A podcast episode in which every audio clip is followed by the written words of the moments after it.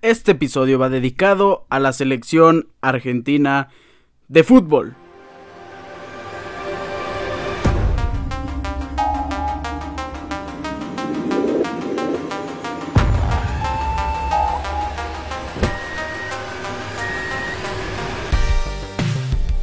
Antes de comentar cómo sucedió el, hecho histórico que acabamos de vivir, porque es, algo que, que, está completamente inédito. Para mí es la mejor final en la historia de las Copas del Mundo. Y antes de analizar este encuentro y antes de comentar qué fue lo que pasó, tenemos que felicitar a la selección argentina de fútbol, absolutamente a todo el cuerpo técnico de Leonel Scaloni que en poco tiempo ha hecho historia. Desde 1986 la selección argentina ha intentado conseguir su tercera estrella y fue hasta el 2022 cuando lo consigue de la mano de Leo Messi. Enhorabuena para Argentina, muchas felicidades para el actual campeón del mundo.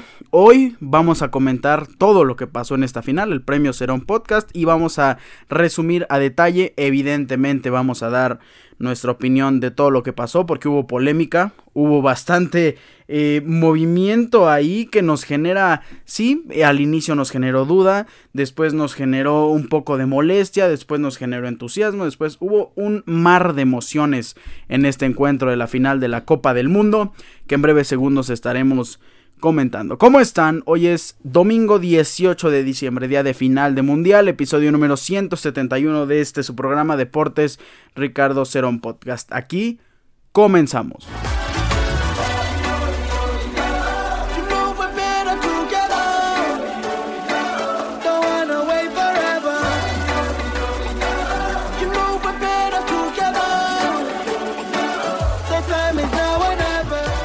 Yo creo que esta final merece un poco más de tiempo y seguramente en episodios siguientes eh, les voy a expresar eh, mi opinión más a detalle.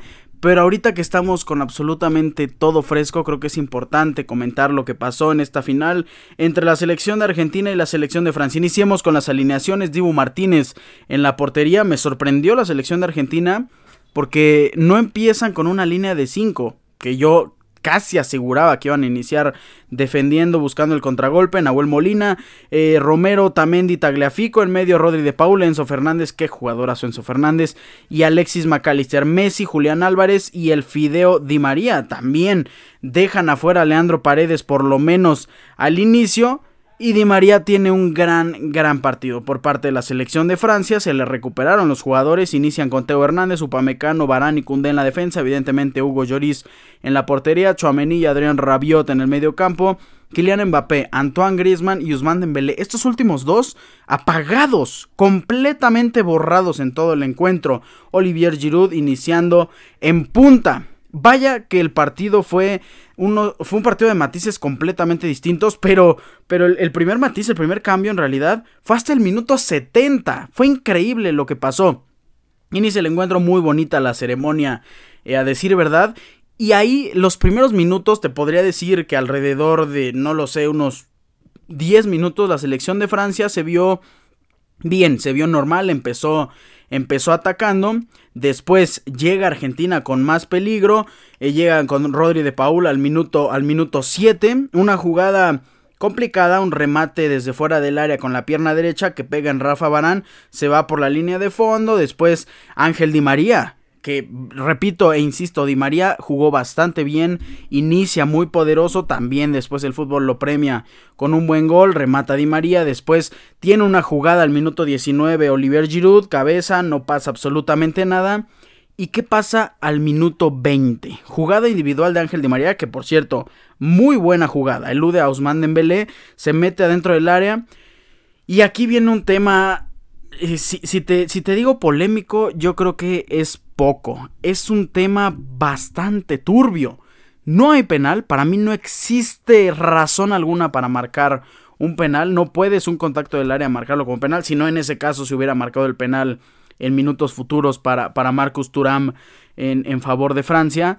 Eh, Ousmane Dembélé pone la pierna, Ángel Di María se podría decir que lo toca, si buscas, si, si, me, si me apuras, si me exiges buscar un penal, Ángel Di María choca contra la pierna de Usman Dembélé y ahí es donde cae el jugador argentino. Para mí no existe razón, no existe universo y no existe posibilidad alguna de poder marcar un penal para la selección de Argentina, cosa que el árbitro Simon Marciniak, que Dios mío, Decir que el árbitro tuvo calificación de cero es decir que le fue bastante bien. Qué horrible arbitraje. No puedo creer que Simon Marciniak, que ya había pitado un partido de Argentina en contra de la selección de Australia, haya sido designado para este encuentro. No puedo analizar. A ver, si ya tienes a un. Si vas a poner a un árbitro que pitó a la selección de Argentina pues pon a los árbitros de las semifinales. A Daniel Orsato y el mexicano Ramos Palazuelos tuvieron una buena actuación en ambas semifinales. Pon a uno de ellos dos porque ya demostraron ser los mejores árbitros del planeta.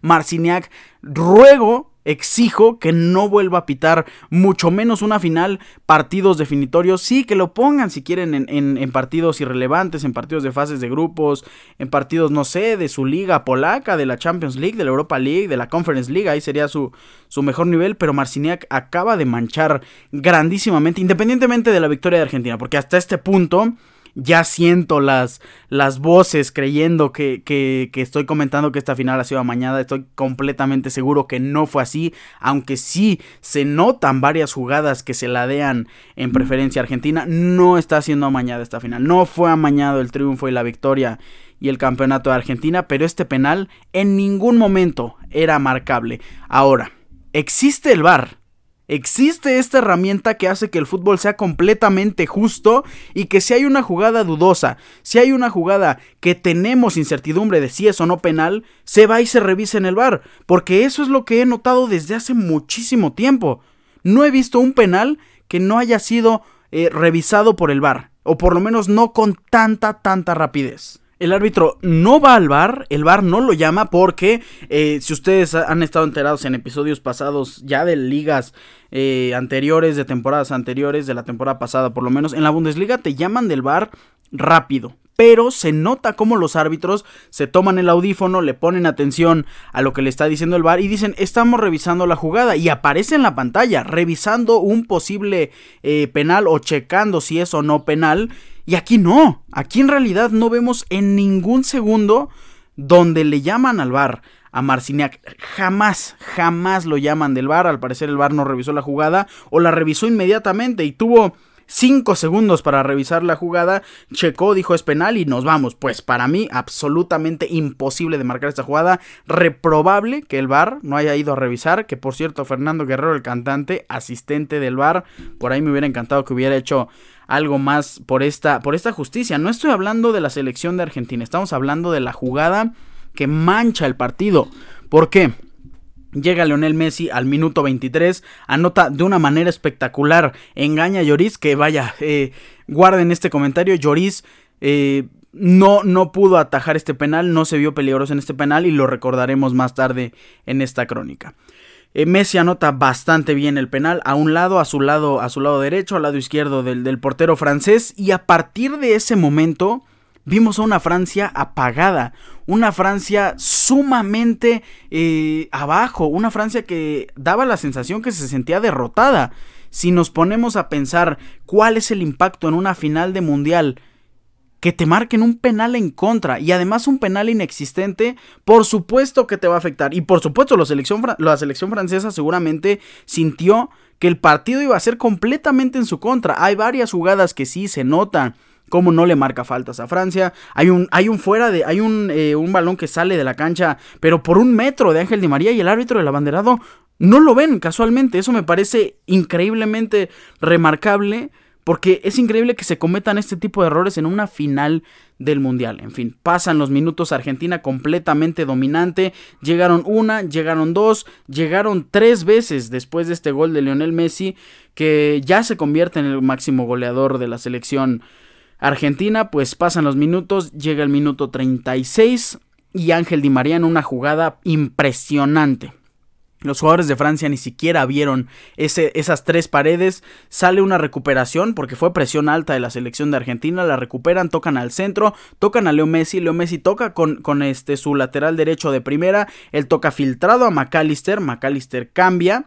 Y cuando le da ese balón cambiado a Ángel Di María, qué fácil le dejó la posibilidad de anotar el segundo gol de Argentina. Di María no lo desaprovecha. Otro delantero histórico de la selección, perdón, de la generación de Lionel Messi que también merece mucho en Argentina. Ángel Di María anota el segundo gol para los franceses y ahí al minuto 41 vemos cómo sale Olivier Giroud y cómo sale Ousmane Dembélé, dos jugadores que para mí son importantísimos. Ahora, los jugadores que entraron hicieron un papel también bastante, bastante digno en realidad en la selección francesa. Entra Colo, este jugador que es muy joven, tiene 24 años, juega en el Eintracht de Frankfurt y lo hizo bien en realidad. Colo creo que es el segundo jugador más rescatable en esta, en esta final de Copa del Mundo, aunque también falla una al final, que Dios mío.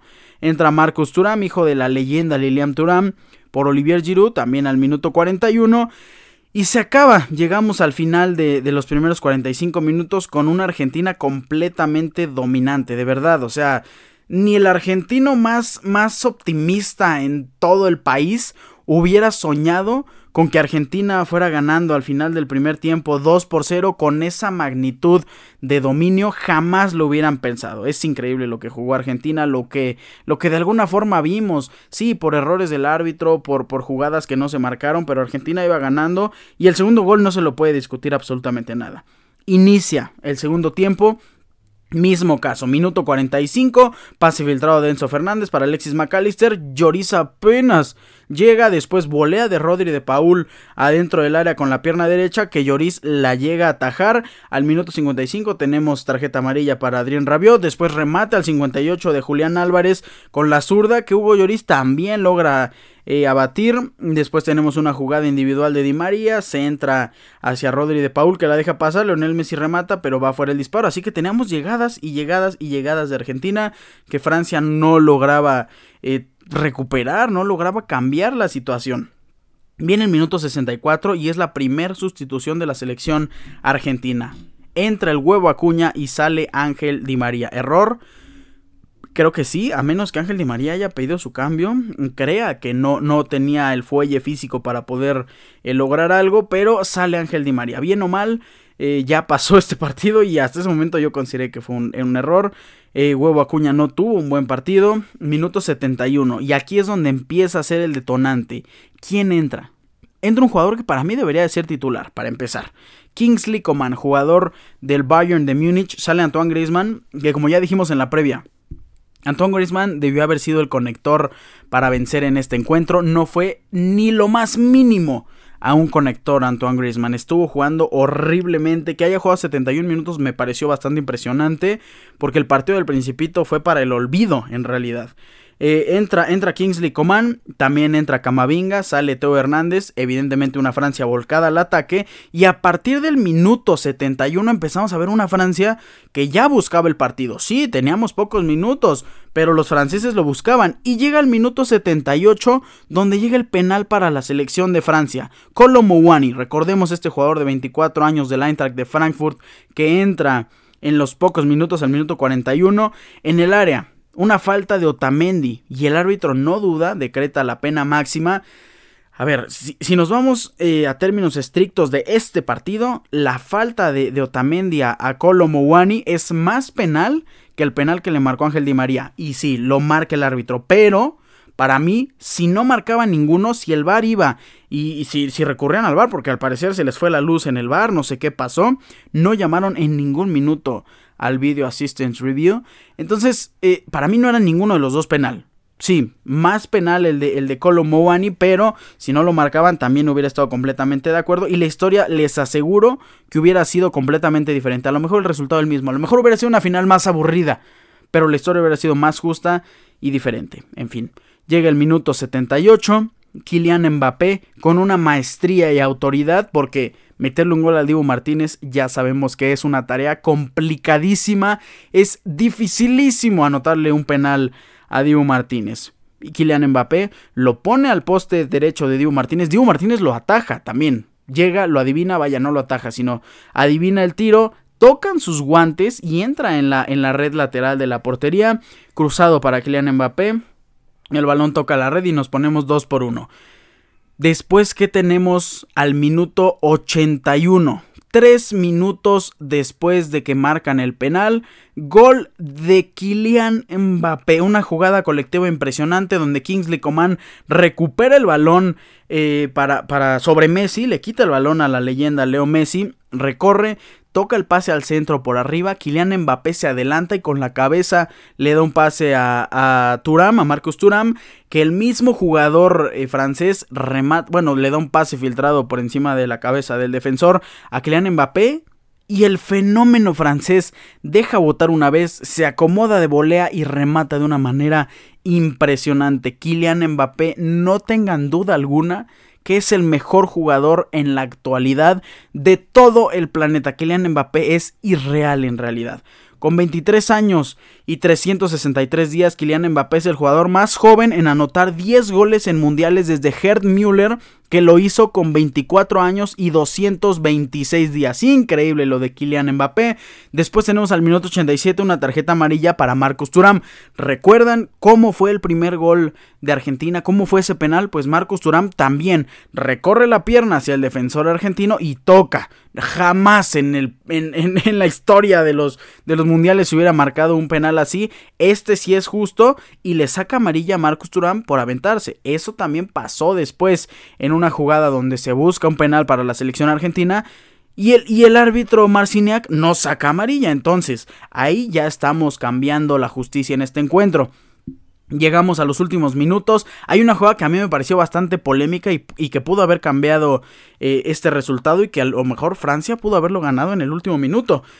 Una jugada en el área, la recupera Kingsley Coman, le hacen falta porque si era falta, se cae Kingsley Coman ahí, en ese momento el árbitro eh, Simon Marciniak debió haber pitado la falta. Lo que pasa es que Kingsley Coman, en su búsqueda por seguir, porque había una contra bastante prometedora para la selección de Francia, se para y cuando intenta correr por el balón, ahí es donde Marciniak pita su silbato, detiene la jugada y le saca amarilla a este a Marcos Acuña, al huevo Acuña. Y vaya, corta una jugada que era peligrosísima y ahí sí me generó mucha molestia porque esa jugada jamás, jamás debió haber sido eh, interrumpida. Mismo caso, unas jugadas antes donde Kingsley Coman hace un par de quiebres en el área, toca hacia atrás para Eduardo Camavinga y ahí eh, le hacen falta Kingsley Coman, deja seguir la jugada correctamente, aunque por ahí existe el rumor de que podría haber sido un, un contacto en, en el área, en el borde de la línea que hubiera sido marcado como penal.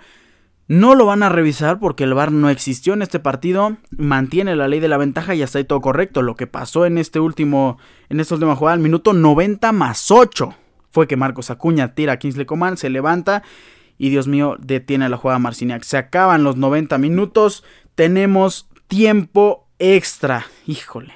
Qué increíble el tiempo extra. Sale Adrián Rabiot al 96 porque se lesiona. Después tuvimos un remate de Alexis McAllister que se va afuera del área con la pierna derecha. Lo desvían.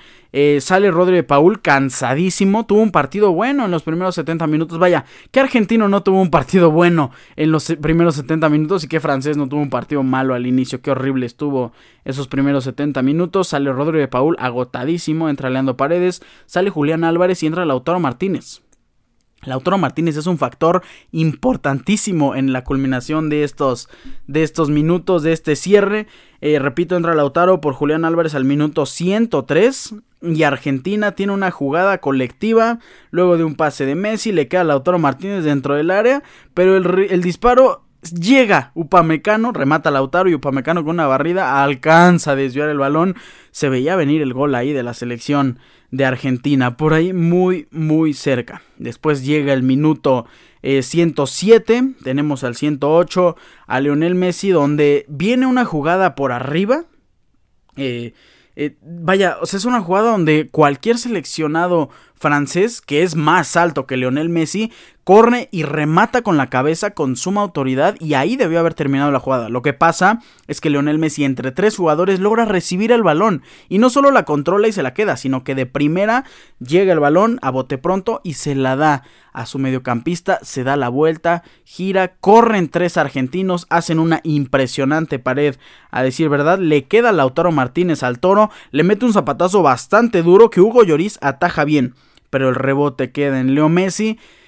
Y el argentino, que fue bastante oportuno al estar ahí, empuja el balón y anota el 3 por 2 para la selección de Argentina. Hasta ese momento pensábamos que ya habían terminado las aspiraciones francesas. Sale Rafa Barán lesionado casi en lágrimas. Entra Ibajima con AT. Después tenemos tarjeta amarilla para Leandro Paredes que le llega bastante fuerte a Eduardo Camavinga. Y por ahí eh, se podía hacer revisable la roja. Una vez más, el VAR no existió. Y en el minuto 115 tenemos penal para la selección francesa. Increíble. Tiro de Kylian Mbappé desde fuera del área con la pierna derecha y le pega en la mano, en el codo a Gabriel Montiel. El árbitro no duda y decreta el penal. No fue revisado evidentemente. Tenemos mano en el área de Gabriel Montiel. Que qué partido tuvo Gabriel Montiel. Mal partido. A excepción del penal que, le da el campeonato a Argentina. Anota gol Kylian Mbappé. El 3 por 3 gol de penal, doblete ya de penal para Kylian Mbappé. Que, wow, wow, wow, Mbappé. Tres goles para Kylian en esta Copa del Mundo. Si contamos el penal, Cuatro goles, qué increíble partido de la Tortuga Kilian, increíble. Hat-trick para el delantero que, vaya, marca al mismo lado que tiró el primer penal. Y, y sí, eh, Dibu Martínez una vez más adivina ese tiro, pero no lo puede parar. Y eso también lo vamos a recordar en los penales. Minuto 119, centro de Kylian Mbappé desde una esquina que busca a Colombo y apenas casi le roza la cabeza, bota el balón, cerca de entrar, hubo peligro, no tanto, sale Jules Koundé, entra Disasi al minuto 120 más uno, mismo caso que Dybala, entra por Nicolás Tagliafico al minuto 120 más uno, y en el 122, ahí tuvo la victoria y el campeonato Francia con Colo Mundi. Eh, llega llega este, una jugada con despeje del mediocentro que evita la cabeza del defensor argentino, pasa por encima y Colomundi se queda solo, solo frente a Dibu Martínez con el balón botando. Lo que hace Colomundi es tratar de rematar con fuerza, tratar de, de meter gol a quemarropa de Dibu Martínez y en una muy buena tajada de, de Emiliano Martínez abre los pies, ataja ese balón y salva a la selección argentina de perder en el último minuto del tiempo extra. 120 más 5. Última jugada de Kylian Mbappé. Hace un recorte magnífico, impresionante. Y al final Enzo Fernández logra estirar la pierna y saca penitas el balón. Llega Pablo Dybala, lo despeja hacia el saque de banda. Y se termina el tiempo extra. Así que tenemos penales, señores. Primer penal es para la selección francesa. ¿Quién lo iba a tirar? Kylian Mbappé. A ver, a ver, Neymar, no tienes que tirar el quinto penal. Kylian Mbappé, después de haber metido tres goles, dos de penal al mismo lugar, se agarra los pantalones y dice: Voy a ser el primero en cobrar para la selección francesa. Kylian Mbappé es irreal. Kylian Mbappé va a ser el mejor jugador de la historia, no tengan duda. Ya ganó un mundial, que al parecer es lo más complicado. Pregúntenle a Messi, que lo consiguió hasta los 36 años. Y solo le falta romper todos los récords. En, Europa, en su liga, en la selección francesa, está cerca de hacerlo en la selección. Así que que no les, que no les eh, parezca extraño que en unos años, con un Kylian Mbappé a lo mejor de unos 28 o 29 años, ya tenga todos los récords en el mundo y lo consideremos el mejor jugador de la historia. Que no se les haga raro. Kylian Mbappé el primer penal y lo tira al mismo lado. Así es, los tres penales al lado derecho de Dibu Martínez y los tres los mete. Metió más penales que España en su, en su este, tanda de penales cuando quedó eliminado. Metió más penales que Brasil en sus cuartos de final, que la selección de Japón en su partido de octavos de final. Kylian Mbappé en un solo partido metió más penales que todas estas tres selecciones. Lo mete con gran autoridad la tortuga Kylian Mbappé, que es impresionante. Kylian. Después llega Leo Messi. Si fallaba uno, se convertía de héroe a villano. No pasó así. Leonel Messi anota también su gol de penal. Por ahí, híjole, aquí llega un momento donde sí tenemos que alabar a Dibu Martínez y alabar de verdad, en serio. Dibu Martínez se mueve en el área, se mueve en la línea de penal, Mueve los pies como loco antes de que se cobren los penales, camina alrededor del área, busca el balón, platica con el delantero, busca hacer su juego. Y Hugo Lloris no. Hugo Lloris se mantiene, eh, pues vaya, podríamos decir que concentrado, pero en los penales, más que concentrarte, creo que debes de intimidar al rival. Dibu Martínez se hace más alto cuando está debajo de los tres palos y al parecer Hugo Lloris se hace más pequeño cuando está a punto de ser flanqueado por algún jugador en, su contra. Entonces llega Leonel Messi en el gol de, Mbappé, mismo caso. Dibu Martínez se avienta y casi la ataja en el gol de Leonel Messi. Hugo Lloris se entrega hacia su lado izquierdo y Leonel Messi le da un pase a la red al lado derecho de Hugo Lloris que regresa y casi lo ataja pero en realidad y analizando las cosas después de los penales, Francia no tenía oportunidad con un portero tan tibio como Hugo Lloris. Esta tanda de penales la ganó Dibu Martínez sin dudarlo. Llega el segundo penal, Kingsley Coman, que tuvo un gran partido, fue el, creador de la primera jugada después de que entra, recupera el balón sobre Lionel Messi, el segundo gol de, de Francia. Kingsley Coman fue el gran responsable para mí de esa jugada. Llega para cobrar su penal y lo tira como Sergio Busquets en el partido de, España en contra de la selección de Marruecos. Displicente al lado derecho del portero Dibu Martínez le llegó al pecho en realidad. O sea, horrible penal. Después llega Paulo Dybala, lo cobra al centro. Y Hugo Lloris una vez más se regala, se entrega, no se avienta con poderío, no se avienta con decisión. Increíble lo de, lo de, lo de Hugo Lloris. Paulo Dybala lo mete con facilidad al centro. Después viene Aurelien Chouameni. Que, a ver, la mete Mbappé y este y llega a Dibu Martínez. Le genera presión a Kingsley Coman. La falla Kingsley Coman porque le pega al pecho de Dibu Martínez y no lo logra engañar. Le genera más presión a Aurelien Chouameni. Y Aurelien Chouameni tenía que meterlo hasta la esquina. Si no podían engañar a Dibu Martínez, era tirarlo a donde no llegara el grandísimo arquero argentino. Pues Aurelien Chouameni intentó ponerla en el pegado al poste y lo hizo. De hecho, pasó cerca al poste del lado fuera de la portería. Aurelien Chouameni falla el penal, llega Leandro Paredes, lo mete. Eh, Colo Mundi, que repito, es el segundo jugador que, este, que, que podemos rescatar de esta selección francesa junto también a Marcus Thuram. Colo anota bien su penal por el centro y después, ¿quién iba a llegar a definir las cosas para la selección de Argentina? Gabriel Montiel, el lateral derecho del Sevilla, anota su gol engañando a Hugo Lloris. Que Hugo Lloris, vaya, parece un niño en el arco porque todos, absolutamente todos, eh, lo pueden engañar. Todos tienen ese, ese remate que Hugo Lloris, como dije, parece un niño porque es sumamente inocente debajo de los tres arcos. Es increíble lo de Hugo Lloris.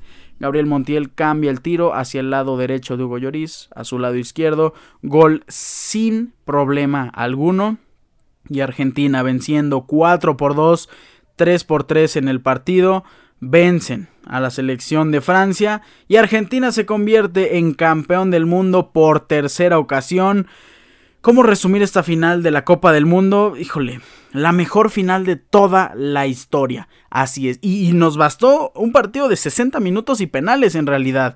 Porque del 1 al 70 fue la peor final de la historia. Del 70 hasta los penales fue la mejor final de todos los tiempos. Dibu Martínez figura. Dibu Martínez se lleva el premio Serón Podcast. Porque lo que hace debajo del arco es digno de campeonato del mundo. Dibu Martínez le da en los penales el campeonato a la selección de Argentina. Nada que reprocharle a Kylian Mbappé, que es un distinto, un fuera de serie. Kylian Mbappé es el mejor jugador del mundo. Lionel Andrés Messi Cucitini es el mejor jugador de la historia en este deporte y a raíz del día de hoy, a raíz de esta Copa del Mundo, nadie se lo puede discutir. Ustedes saben que yo soy un grandísimo aficionado fiel a Cristiano Ronaldo, pero no me quedan argumentos para, para refutar que, como ya he dicho, Messi es el mejor jugador de la historia. Una vez más, felicidades a la selección de Argentina que es campeona del mundo, la Copa de Qatar 2022. Increíble final, increíble torneo. Yo les agradezco muchísimo por estar aquí escuchando cada programa, escuchando el resumen de los 64 partidos que tuvimos en este mundial. Tuvimos episodio diario. Tuvimos grandes emociones, tuvimos grandes momentos, tuvimos grandes historias, leyendas que van a ser recordadas a lo largo del resto de nuestros días. Es increíble lo que acabamos de vivir. Historia pura en el Mundial de Qatar. Yo con esto me despido. Me despido con una Argentina campeón. No me voy sin antes recordarles mis redes sociales, arroba ricardo-cerón- en Instagram, Ricardo Cerón en Facebook. Recuerden, Cerón es con Z. Pasen increíble, disfruten. Muchas felicidades a todos mis amigos que son Messi lovers. Y eh, nada, pásenla súper bien. Les mando un fuerte abrazo. Felicidades a Argentina. Bye.